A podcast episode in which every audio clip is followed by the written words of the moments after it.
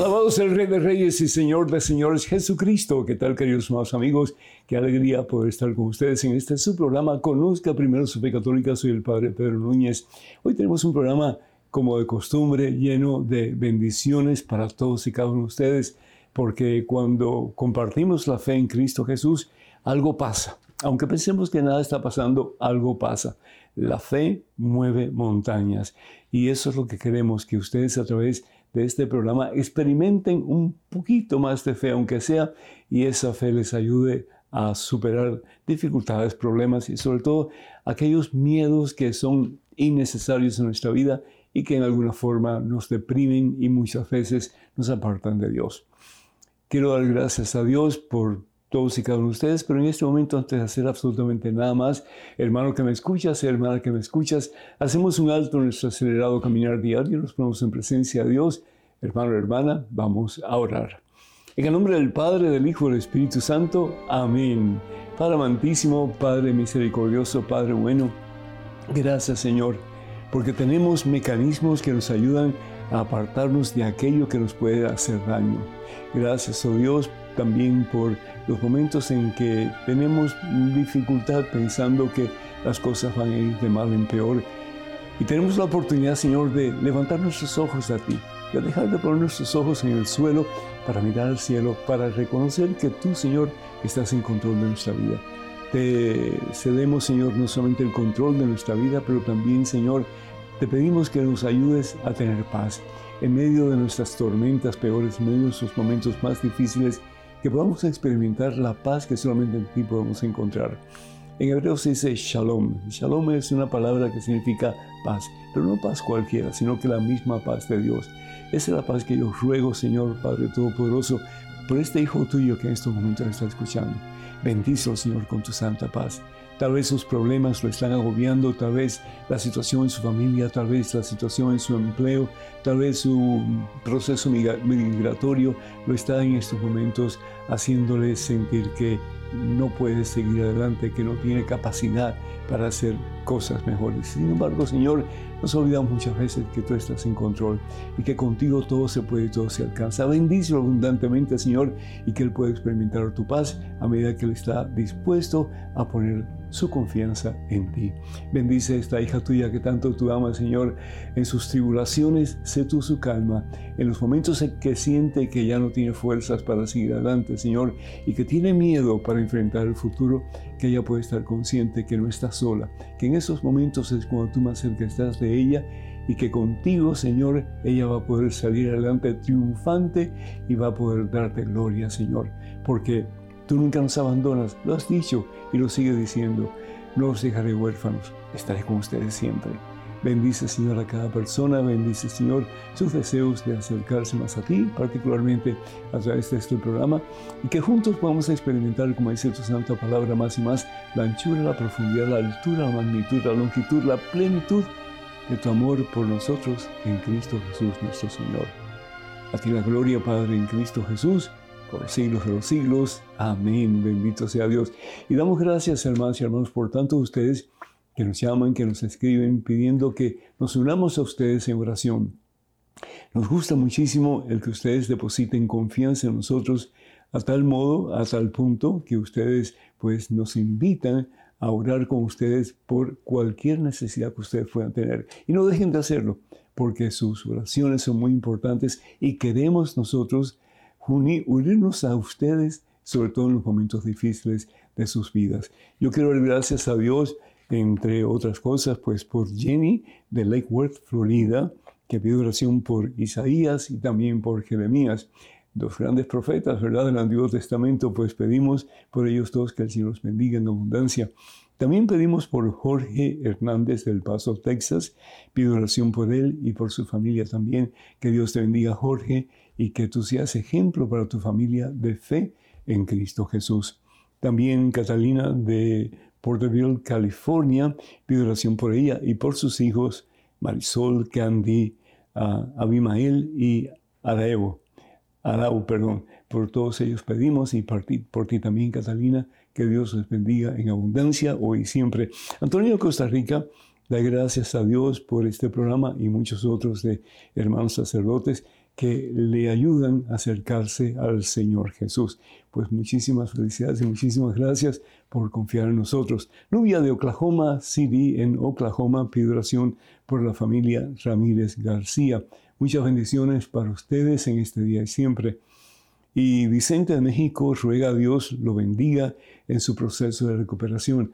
Eh, pues eh, estoy mejor, gracias a Dios, y espero con el favor de Dios, pues que ya pronto estaré completamente sano de esa rodilla izquierda de la cual fui operado recientemente. Y también damos gracias por um, Eustolia de Padesh, Florida, que pido oración por Gabriel y también por Karina. Muchas bendiciones para ustedes en este día y siempre. Y gracias por compartir con nosotros sus necesidades. Y también gracias por los elogios que nos dan para tener fuerzas para seguir adelante. Y damos gracias ah, también por el Cenáculo de María de Cape Coral en Florida. Estuve allá recientemente y realmente fue una experiencia muy hermosa y no solamente para mí, pero yo estoy seguro que para todos los que participaron, porque ahí se desplegó el amor y la presencia de Dios. Muchísimas bendiciones. Hoy tenemos un tema que creo que es importante y es en los momentos de miedo, en los momentos de miedo, el Señor nos pide que confiemos en Él, que pongamos nuestra confianza en Él.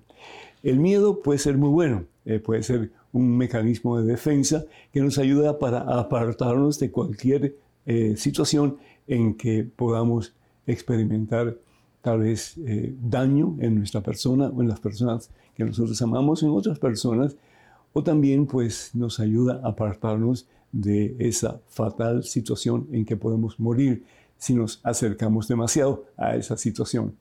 Por ejemplo, eh, una persona cuando está cerca a un precipicio, se acerca mucho, pues lo más probable es que se caiga en el precipicio, ¿no es cierto? Entonces, eh, el, mecanismo de defensa nos ayuda para apartarnos un poco y no estar muy cerca de ese peligroso momento o esa peligrosa situación.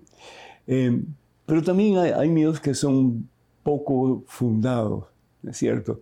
Por ejemplo, el miedo de que me voy a morir, el miedo de que voy a enfermarme, el miedo de que voy a padecer de una enfermedad que no va a tener remedio. A, veces se convierte en medio como una especie de psicosis, ¿no? Como que necesitamos eh, paz, pero no la tenemos porque estamos tan envueltos en los miedos que tenemos que nos cuesta trabajo tener paz. Y el Señor, sin embargo, nos dice, en medio de todos esos miedos, yo quiero darte paz. Yo quiero que tú pongas tu confianza en mí, dice el Señor. Yo estoy en control de tu vida. Yo sé mejor que tú qué es lo que tú necesitas en cada momento. Y aún los momentos más difíciles de tu vida, aún las tempestades más grandes, cuando tú piensas que todo está saliendo mal, yo estoy en control de tu pequeña barquita, de tu pequeña vida. Y yo te voy a llevar a puerto seguro. No voy a permitir que tú fracases. No voy a permitir que tú pues te hundas y te destruyas. No voy a permitir eso. Solamente te pido que tengas confianza en mí. Estaba hablando con un amigo que no voy a mencionar el nombre porque pues lo van a conocer, pero le dije, mira, te felicito porque llevaste a tu familia a una ciudad del norte mm, y llevaste a tu esposa, llevaste a tus hijos también y, y qué bueno que lo hayas hecho por amor. Dice, no, padre, lo hice por temor. y me dio mucha gracia, ¿no? Porque a veces hacemos las cosas no por amor, sino que por temor. Pero bueno, lo importante es que lo hagamos, sobre todo cuando queremos una relación más íntima con Dios. Si no lo hacemos por amor al principio, por lo menos que lo hagamos por temor. Porque al fin y al cabo el miedo puede ser muy bueno. Eh, a mí me gusta mucho el pasaje en la Santa Biblia que habla acerca de dos personajes que yo estoy seguro que conocemos muy bien. Uno es David, que se convirtió en rey, y el otro Goliat, un enorme, un filisteo que venía a pelear contra David y a quitar la vida. Y nos dice la palabra de Dios que los dos comenzaron la contienda, pero Goliat venía todo preparado, hermano. ¿sí? Él venía con sus polainas de hierro, con su escudo de acero, venía con su casco, venía, venía bien, súper bien preparado, con sus lanzas y todo lo demás.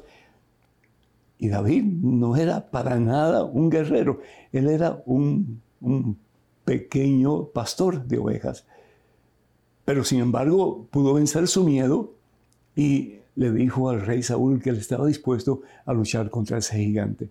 Ninguno de los hombres de Israel estaban dispuestos a pelear contra Goliat porque sabían que iba a perder. Pero sin embargo, David se llenó del poder de Dios porque quería proteger a su pueblo y optó por decir al rey, yo quiero pelear contra ese gigante. Contra ese gigante que es experto en guerra y que además puede aplastarme simplemente levantando su enorme pie y echándome abajo. Pero ¿qué fue lo que pasó? Dice la palabra de Dios que David no tenía eh, posibilidades de cargar con todo el equipo que le pusieron encima de escudo, de casco, de lanzas, de espadas, porque era demasiado pequeño, demasiado frágil. Y se quitó todo eso, se quitó todo eso y optó por confiar en Dios.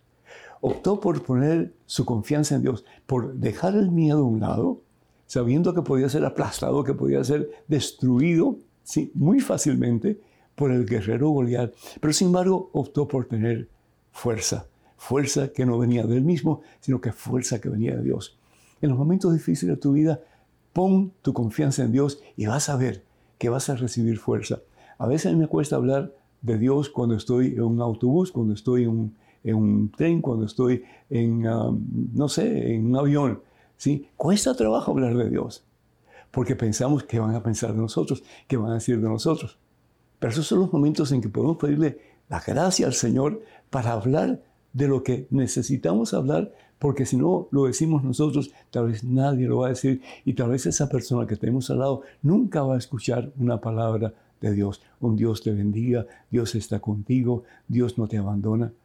Pero a veces nos cuesta trabajo, hermanos. ¿Por qué? Porque el miedo nos subyuga y nos hace pensar que la otra persona va a pensar que somos tontos o estamos medio locos o al fin y al cabo somos pues unos, ah, no sé, como que eh, personas que, que, son exageradas en su fe. Nunca vas a ser exagerado en tu fe y nunca dejes de hablar de Dios pensando sobre todo en tus hijos, en tu familia, ¿verdad?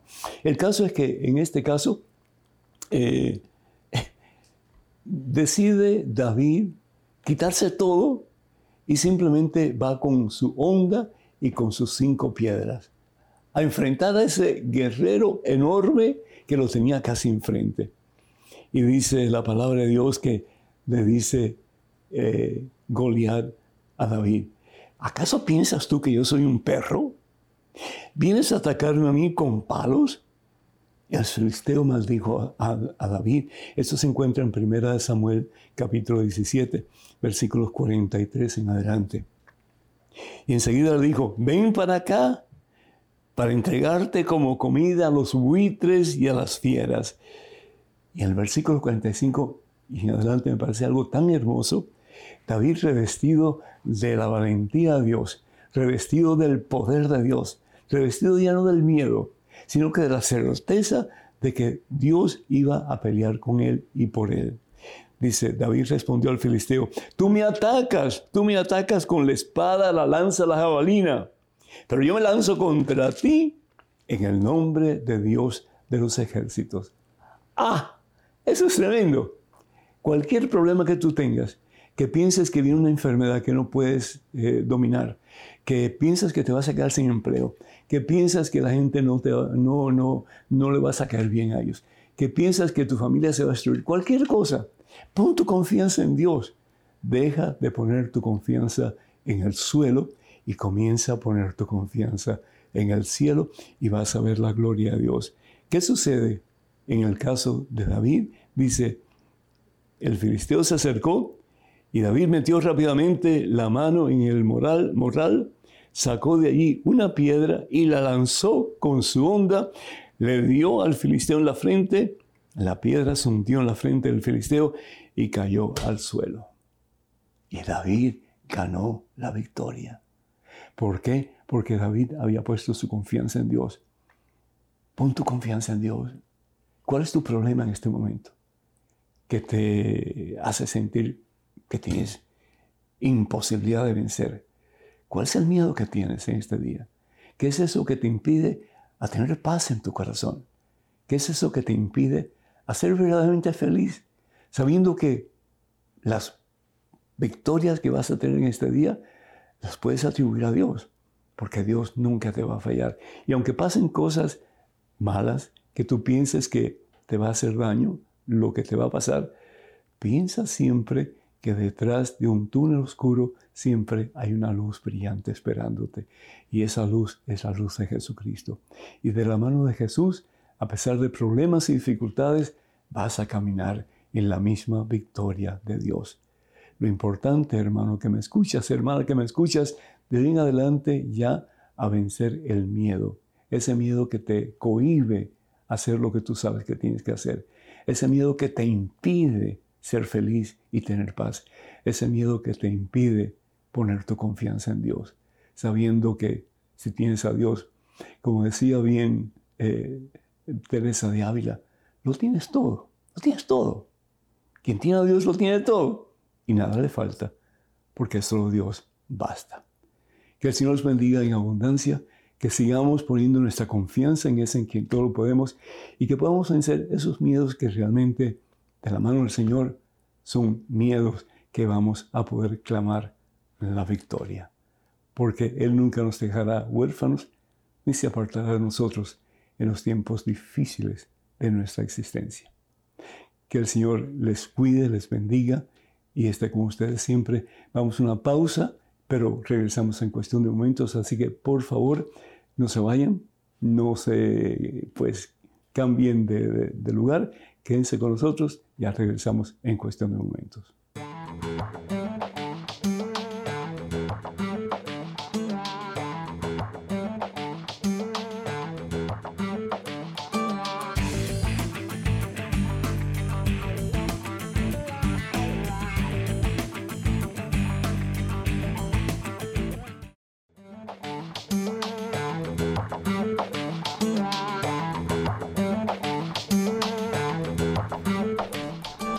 El Señor Jesús, hermanos y hermanos. Bienvenidos a este segmento de su programa.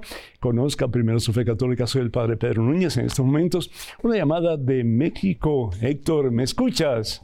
Héctor, sí, padre, le habla Héctor. Mucho gusto, Héctor. Dios te bendice, bienvenido. Adelante, por favor. Dios lo bendiga también a usted, padre. Gracias, Héctor. Todos los miércoles lo escucho y estoy por hacerle una pregunta. Dios lo bendiga con ocho. Recibo, Héctor. Adelante, por favor. Sí, quiero preguntarle si eh, confesé hacía como 35, 36 años que no me confesaba. Entonces me confesé y dentro de la confesión que tuve, con todo mi arrepentimiento y con todo el examen de conciencia que hice, se me escaparon algunos eh, pecados que me faltó con, confesar. Entonces, esos pecados los recordé después de estar haciendo examen de conciencia. Quiero preguntarle, padre, si es posible que con las confesiones que he tenido eh, se han perdonado los pecados que de antemano con, no confesé porque no los había acumulado en mi examen de conciencia. Héctor, eh, ante todo te, felicito, treinta y tantos años sin confesarte.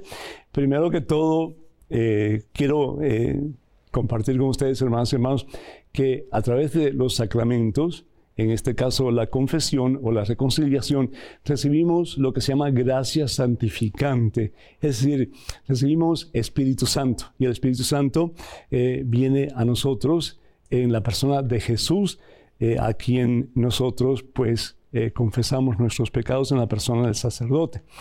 Recuerden, si eh, estamos conscientes de que Dios es un Dios trino, Dios es un Dios uno, Padre, Hijo, Espíritu Santo, unidos, un solo Dios, no hay más. Pero también es con la venida de Jesús y sobre todo con la pasión, muerte y resurrección de Jesús que recibimos el Espíritu Santo prometido por el Señor Jesús, que viene a nosotros del Padre y del Hijo. En este caso, 35, 36 años sin confesarte, pues eh, es un tiempo en que no has recibido o no recibiste la gracia de Dios. Pero sin embargo, Dios siempre busca la oveja perdida, ¿no es cierto, Héctor? Dios siempre está buscándonos a nosotros. Y es una de las cosas que el Papa Francisco ha enfatizado mucho, que primero nosotros vamos a cansar de mm, pedir perdón que Dios de perdonarnos, porque Dios es un Dios misericordioso. Entonces, cuando tú confesaste tus pecados, 35, 36 años, es decir, ¿cómo acordarte de todos los pecados que has cometido en todos esos años? Como que es prácticamente imposible.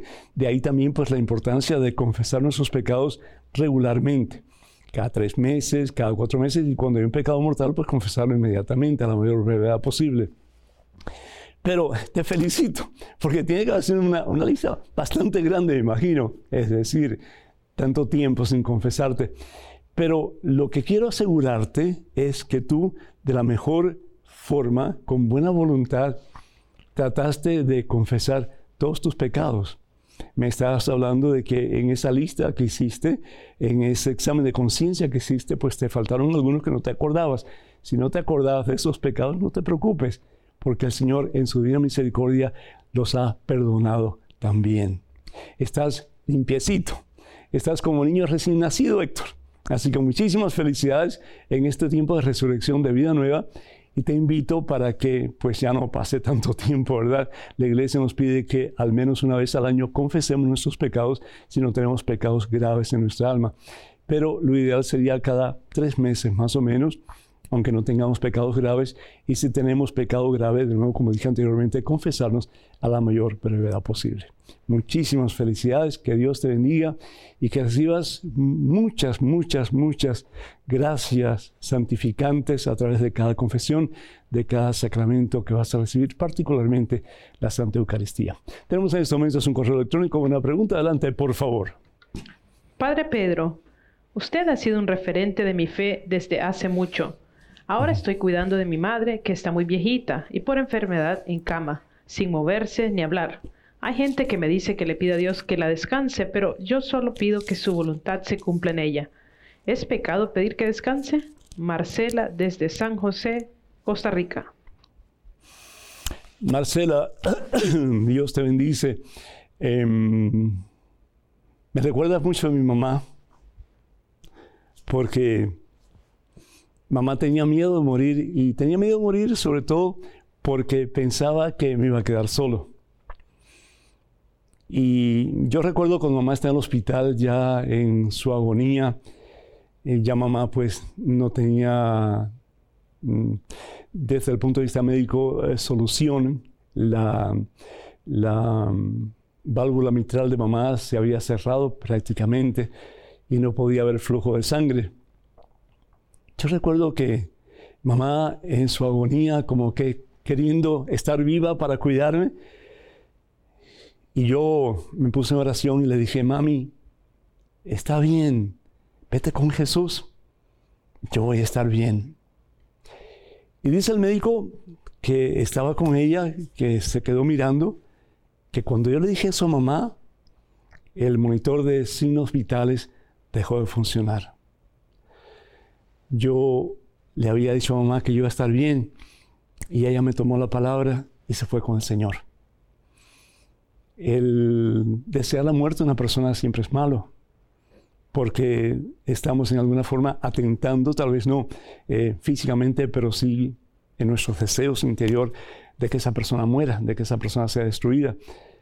Y lo hacemos muchas veces por deseos de venganza, por dolores que tenemos en el corazón, por tantas cosas, ¿verdad? Pero no está bien. Pero en tu caso es diferente, porque tú lo haces porque simplemente te das cuenta que ya su vida fue vivida, que ya ella está lista para encontrarse con el Señor, para ir a los brazos del Señor y para recibir del Señor la corona de los santos que es el cielo. Así que díselo a tu mami. Mamita, yo voy a estar bien. No te preocupes vete con Jesús. Y vas a ver, vas a ver, mija, como tu mami va a recibir una paz incalculablemente grande. Y yo creo que después de ese momento que tú le digas a tu mami lo mucho que la amas y que, que se puede ir con el Señor, que tu mami ya va a estar en paz y va a entregar su alma a nuestro Señor Jesucristo. Que Dios te bendiga y cuenta con estas oraciones. Tenemos en estos momentos un correo electrónico. Otra pregunta, adelante por favor. Padre Pedro, el Papa Francisco dijo que todos nos salvaremos y nos veremos en el cielo. ¿Eso quiere decir que haga lo que haga sin arrepentirnos, nos salvamos? Sin embargo, San Pablo dice que cada uno se examine a sí mismo, es decir, que se confiese. Gracias. Luis Fernando de Medellín, Antioquía, Colombia. Luis Fernando, muchísimas gracias. Yo no sé por qué, perdón ustedes, yo no sé por qué, bueno, yo sí sé por qué. Tantos comentarios que nada que ver con lo que dice el Papa. Es decir, ¿a quién vamos a hacer caso? A una persona que dice cualquier tontería del Papa e interpreta de una forma horriblemente mal lo que dice el Papa. No le vamos a hacer caso a lo que dice el Papa. ¿Por qué no? ¿Por qué no tratamos de escuchar un poquito más lo que dice el Papa? ¿Por qué no vamos a medios creíbles para escuchar y para leer y para ver lo que dice el Papa? Y tenemos un montón de medios eh,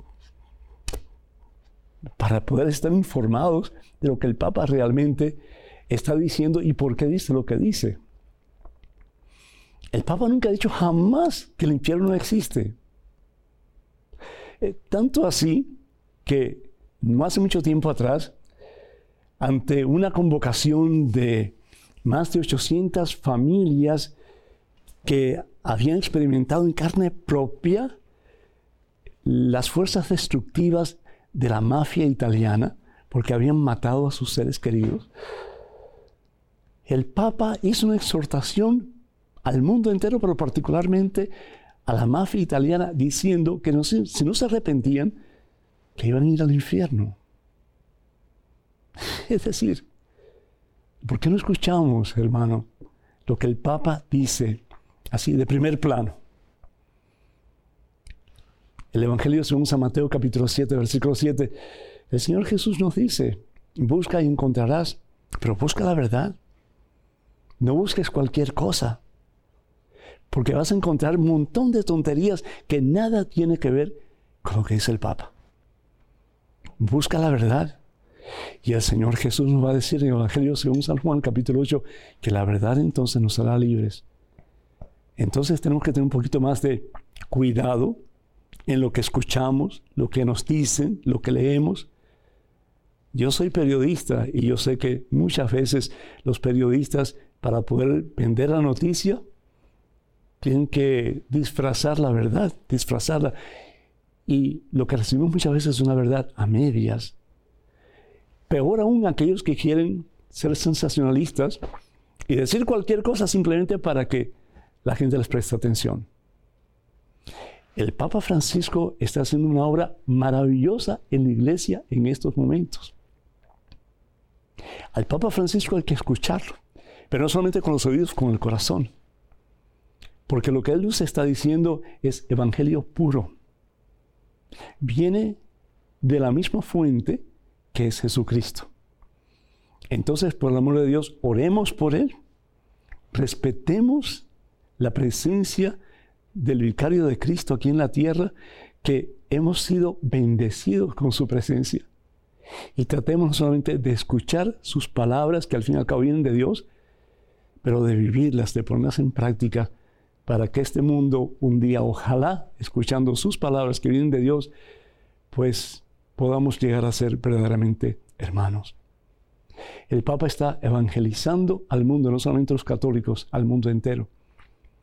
Dios permita que sigamos orando por Él para que nos dure muchos años, para que Él pueda seguir llevando, transmitiendo, ofreciendo, compartiendo el mensaje de salvación con nosotros católicos y sí, con el mundo entero. Entonces, yo sí creo que el mundo llegará a ser mejor si escuchamos y vivimos lo que su santidad el Papa Francisco nos dice una y otra y otra y otra vez. Tenemos a Wilson de New Hampshire, eh, vía telefónica. Wilson, ¿me escuchas?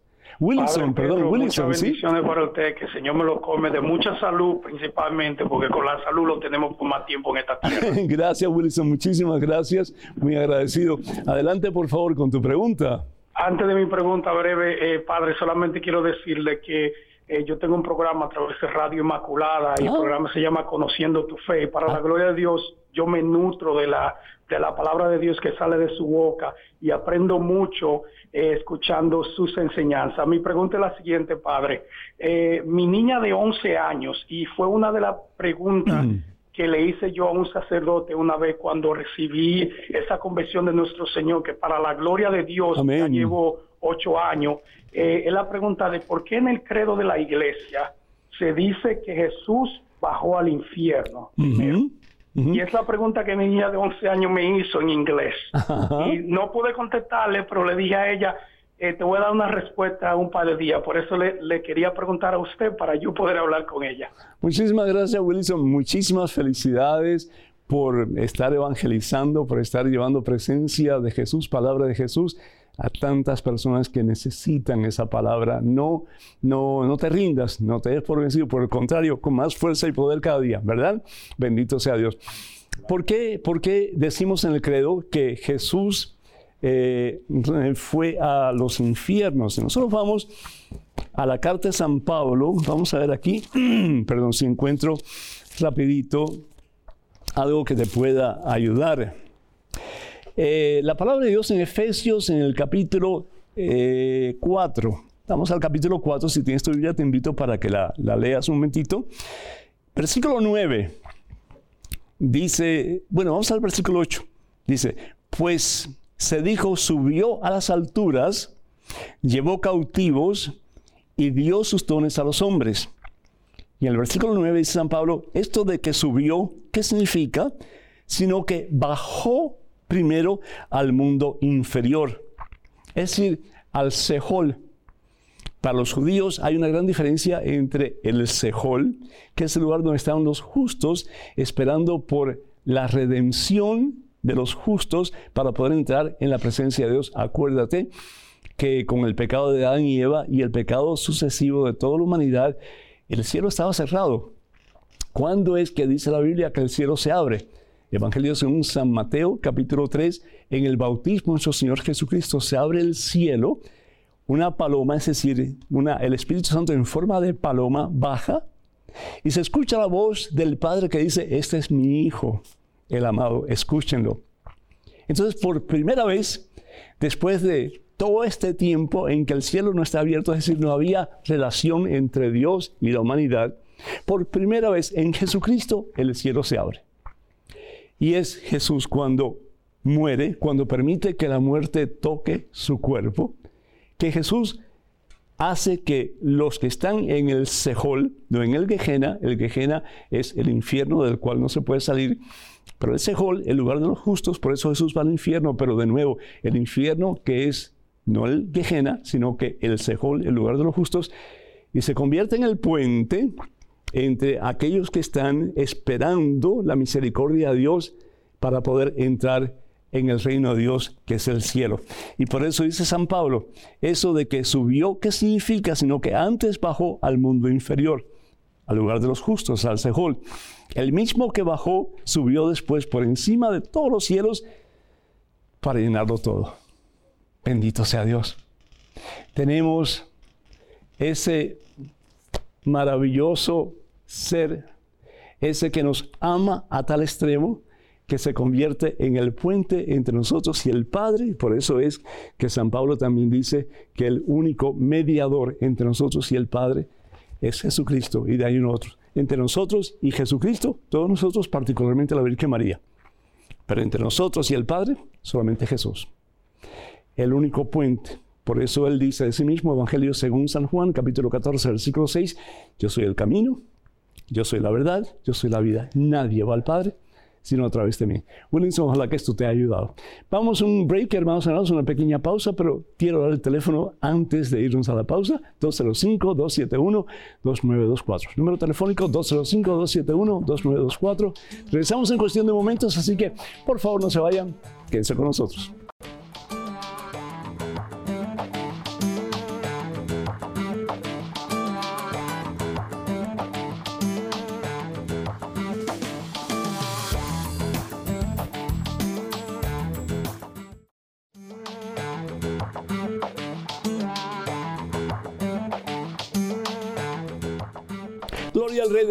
Gloria al Señor de Señores Jesucristo. Él está vivo, hermanos, y porque Él vive hay esperanza, hay gozo, a pesar de nuestros problemas y dificultades, y hay victoria en Cristo Jesús.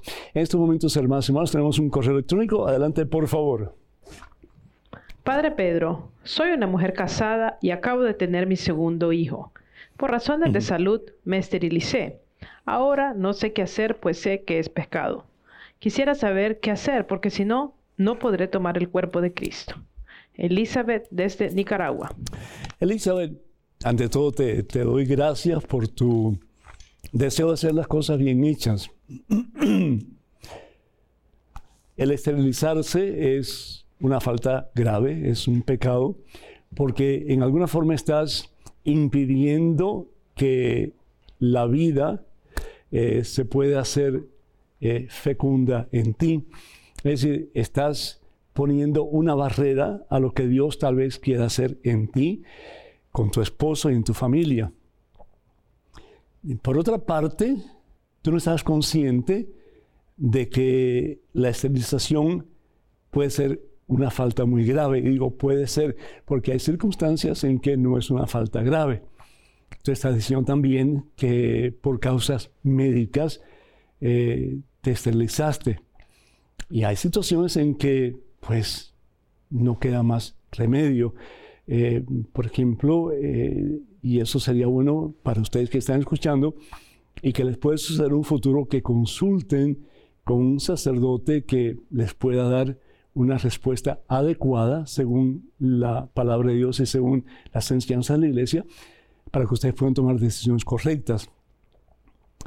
Pero en tu caso tú no sabías que era una falta grave, ¿cierto? Entonces no hay pecado.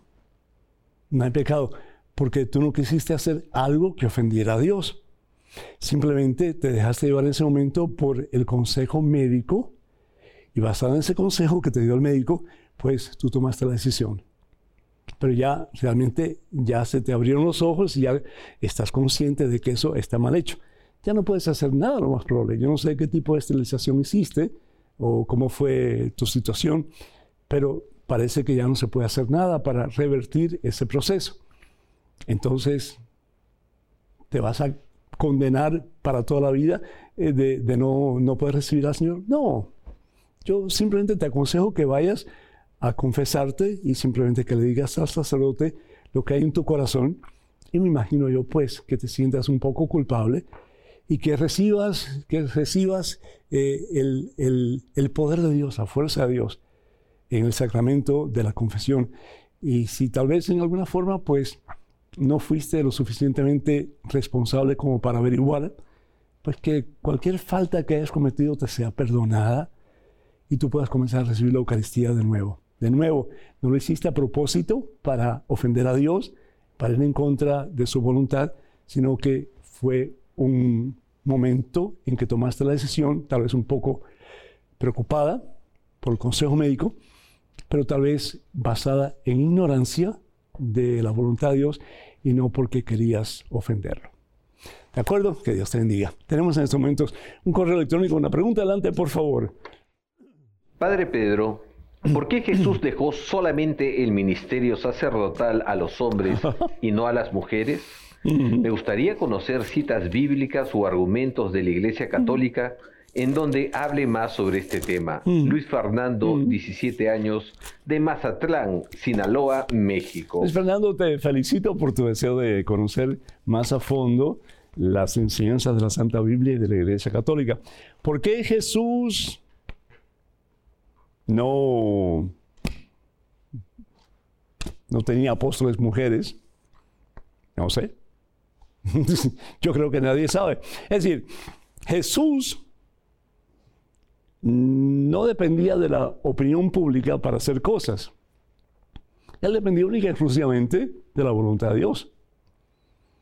La vida de Jesús fue hacer la voluntad de Dios en todo momento.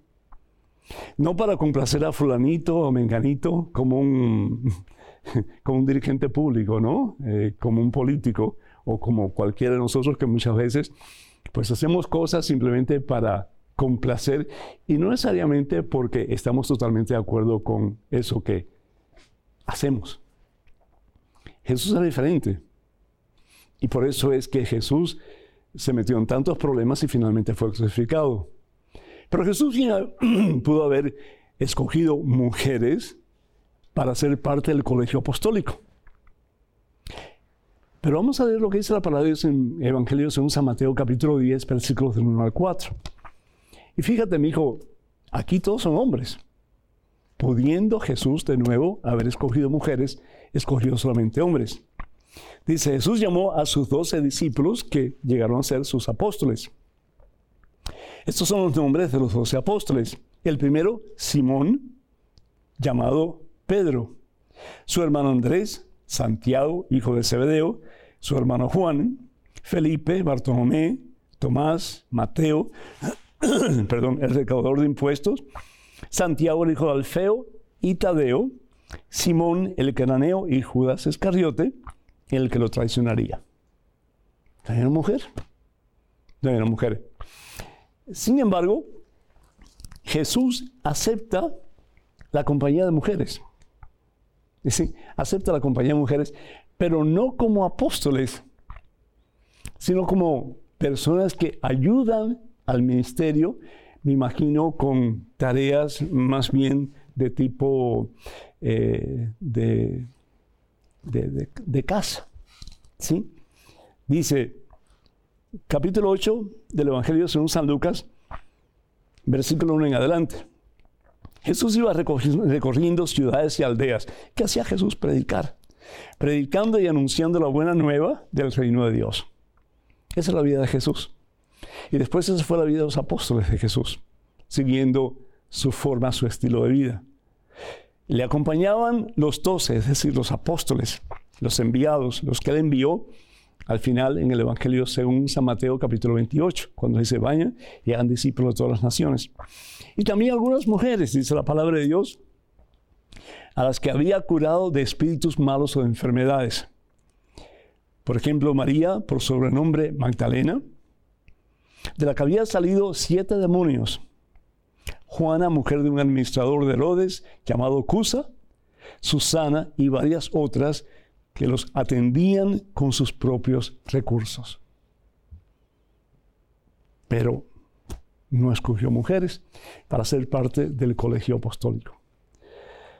Y es por eso que el Papa Juan Pablo II, cuando fue confrontado por qué mujeres no pueden ser ordenadas al sacerdocio, él simplemente dijo, porque Jesús no lo hizo, ¿quién soy yo para hacerlo?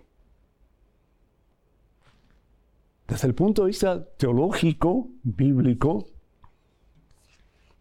no hay ninguna razón por la cual las mujeres no pueden ser sacerdotisas. Ahora, siguiendo el ejemplo de Jesús, que no tuvo a ninguna mujer en el colegio apostólico, es decir, en el grupo de los doce, pues la iglesia continúa haciendo lo mismo. Esa es toda la respuesta que te puedo dar. Y más aún, pues el Papa Juan Pablo II también dijo que como Jesús no había tenido ninguna mujer en el colegio apostólico, que esto ya era caso cerrado. Tenemos en estos momentos un correo electrónico. Adelante, por favor. Padre Pedro, me gustaría que me explicara el pasaje del Evangelio en el que Jesús dice que no nos preocupemos por nuestras necesidades materiales, ya que Dios proveerá. ¿Cómo justificar entonces que haya niños que mueren de hambre en África? Gracias de antemano. Un abrazo a todo el equipo. María Ángeles desde Barcelona, España. María Ángeles, el Señor te bendice. Muchísimas gracias por estar en comunicación con nosotros y pues ser parte de la familia de televidentes de EWTN, particularmente este programa, mm, Conozca Primero su Fe Católica. Pues el Señor lo que nos está diciendo no es que no nos preocupemos por ayudarnos o por ayudar a otras personas, no, es decir, no podemos ser irresponsables tampoco. Lo que el Señor nos está pidiendo es que pongamos nuestras prioridades en orden. Y eso es básico. Desafortunadamente, y tú bien lo sabes, vivimos en un mundo en que la prioridad por excelencia es el dinero. Ay, no tengo suficiente dinero. Ay, que tengo que pagar estas cuentas. Ay, que se me subieran el sueldo. Ay, que por qué mi, mi, patrón, mi jefe es tan codudo, tan tacaño y no me quiere dar un poquito más de, dinero. Eh, ay, que cómo voy a tener otro hijo si no tengo que pagar eh, las cuentas. Es dinero y es eh, una inseguridad horrorosa porque todo está basado en lo mismo. Y el Señor Jesús dice, espera un momentito, ¿verdad? Pon tus prioridades en orden, porque al fin y al cabo el dinero no te va a salvar. El dinero es necesario para poder vivir, pero no es imprescindible. Lo que es imprescindible es nuestra relación con Él, porque al fin y al cabo todo se acaba, como dice San Pablo. La vida pasa y se termina el espectáculo. ¿Y después qué? ¿Qué vas a hacer con el dinero que trabajaste, con el dinero que sudaste, con el dinero por el cual te sacrificaste, con el dinero que tienes acumulado? De nada te va a servir. Y la palabra de Dios, el Señor Jesús nos da una palabra tan bonita. En el Evangelio según San Lucas capítulo 16, versículo 19 al, 19 al 31, nos habla de dos hombres uno se llamaba Lázaro, era muy pobre, y el otro no sabemos ni el nombre. Es decir, sabemos que tenía mucho dinero, que vestía muy bien, que comía mucho, pero no sabemos el nombre. Lo que sí sabemos es una cosa, que a pesar de que tenía tanto, nunca se interesó por ayudar al que no tenía nada. Nunca se interesó por darle, aunque fuera las migajas que caían de su mesa. Los perros comían las migajas y los perros iban donde Lázaro a lamerle las llagas, las heridas que tenía en su cuerpo. Y Lázaro estaba prácticamente a la puerta de la casa de este hombre que tenía tanto y sin embargo jamás movió un dedo para ayudarle. ¿Cuál fue el destino de ambos? Lázaro, que significa hombre fiel, fue la presencia de Dios. Y el hombre rico que tenía tanto, pero que jamás se preocupó por ayudar al que no tenía nada, se va al infierno. Jesús lo dice en el Evangelio según San Mateo capítulo 25, versículos del 30 en adelante, en el juicio final. Lo que hagas o dejes de hacer por el más pequeño, lo haces por mí, dice el Señor. Entonces el Señor quiere que pongamos nuestras prioridades en orden que nuestra prioridad no sea el dinero, que nuestra prioridad sea Jesús y hacer la voluntad de Jesús. ¿Y cuál es la voluntad de Jesús? Que podamos dar de nosotros mismos para levantar a otros, para sanar a otros, para liberar a otros. Sí, para ayudar a otros a venir a los pies de Cristo Jesús.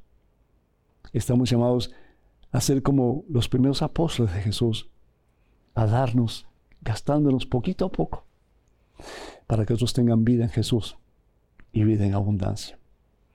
Lo que nos está pidiendo el Señor al fin y al cabo pues es eso, que estemos dispuestos particularmente en este tiempo de vida nueva de poner nuestras prioridades en orden. Que Dios te bendiga. Tenemos en este momento un correo electrónico con una pregunta. Adelante, por favor. Padre Pedro, ¿los santos van directamente al cielo o también tienen que pasar por el fuego purificador del purgatorio? Gracias. Saludos, Natalia desde Buenos Aires, Argentina. Natalia, muy, muy interesante su pregunta. Perdón, yo no creo que haya una doctrina específica de parte de la Iglesia sobre si todos los santos que han sido canonizados, es decir, porque hay tantos santos en el cielo que jamás serán canonizados, no porque sean menos santos o menos dignos, eh, simplemente porque, ¿verdad?, eh, fueron personas tan de todos los días, personas tan sencillas, que realmente nunca se abrió un proceso de em, canonización. Lo que sí te puedo decir es que, a no ser que la persona haya tenido una vida pero excesivamente pura, excesivamente limpia, excesivamente, sí, de acuerdo a la voluntad de Dios. En alguna forma u otra, prácticamente casi todos tenemos que pasar por el purgatorio. ¿Por qué? Porque no podemos entrar a la presencia del todo santo, todo puro, todo perfecto, y nosotros cargando con las cicatrices, las secuelas de nuestros pecados, por muy pequeños que hayan sido. Es decir, el Señor nos perdona cuando nos acercamos al sacramento de la reconciliación, recibimos la absolución sacramental, pero ¿y las consecuencias? Quedan ahí. Entonces, por muy diminutas, a no ser que la, persona antes de morir haya recibido indulgencia plenaria, entonces va directo al cielo. Pero otra forma, pues, hay que pasar por purgatorio. Lo que la iglesia enseña, perdón, a través de estos hombres que han alcanzado ese estatus, ese grado de ser reconocidos como héroes en el cristianismo, pues son personas que la iglesia canoniza, es decir, que pone en la lista de los héroes de la iglesia para que tú y yo y todos nosotros podamos imitar. Sencillo como eso. Y da la seguridad de que estas personas ya están en el cielo. Pero dice también la palabra de Dios que no hay cielo sin santidad. Entonces un día tú y yo también, aunque tengamos que pasar por purgatorio, nuestra va a ser la corona de la vida eterna que es el cielo. Cuando puedas leer un poquito más eh, la primera carta de San Pablo a los Corintios en el capítulo 3, versículos te recomiendo yo desde el 10 hasta el 15, que creo que te va a ayudar a entender un poquito más el porqué del purgatorio. Y así, queridos amados amigos, vamos dando conclusión al programa de hoy. Les recordamos, por favor, que nos llamen siempre con sus preguntas, aunque eh, no sea el día del programa, llámenos cualquier día, porque sus preguntas son muy importantes, sus comentarios son necesarios para que podamos continuar con estos programas de preguntas y respuestas apologética cristiana. Por cierto, el número telefónico para que ustedes en cualquier momento se comuniquen con nosotros. Si no sale nadie, por favor, pues trate de dejar un mensaje con una pregunta, un comentario, etc. Número telefónico 205 271 2924. Repito, 205 271 2924. Y por favor, si no pueden dejar el, mensaje, escríbanos a la siguiente dirección, padrepedro.ewtn.com. padrepedro.ewtn.com. Y con todo gusto trataremos de dar respuesta a sus preguntas, a sus comentarios, a la mayor brevedad posible. También quiero recordarles que tenemos material de Madre Angélica en español excelente, excelentes libros que se han traducido al español y también libros de este servidor, el Padre Pedro Núñez, que están disponibles en el catálogo religioso de WTN. Para más información, para contactarse con este, esta agencia de WTN, por favor, comuníquense al número 205-795-5814. Repito, 205 795 5814 www.catálogo religioso, todo junto, catálogo religioso EWTN, catálogo religioso EWTN, todo junto, punto com. Que el Señor me los bendiga en abundancia, que sigamos creciendo juntos en estatura y en amor hacia Dios y hacia los seres humanos y que sepamos que en nuestros peores momentos no estamos solos, en los buenos tampoco, pero en los malos nunca vamos a estar solos. Siempre seremos guiados de la mano santa y poderosa de Dios que nos ha prometido en Cristo Jesús, nuestro Señor y Salvador, nunca dejarnos huérfanos. Que el Señor va detrás de ustedes para que les proteja, delante de ustedes para que les guíe y son ustedes para que les bendiga y siempre en el nombre del Padre, del Hijo y del Espíritu Santo. Amén, hermanas y hermanos. Vayan con Dios, Dios siempre irá con ustedes, que pasen un día muy feliz y hasta la próxima, Dios mediante.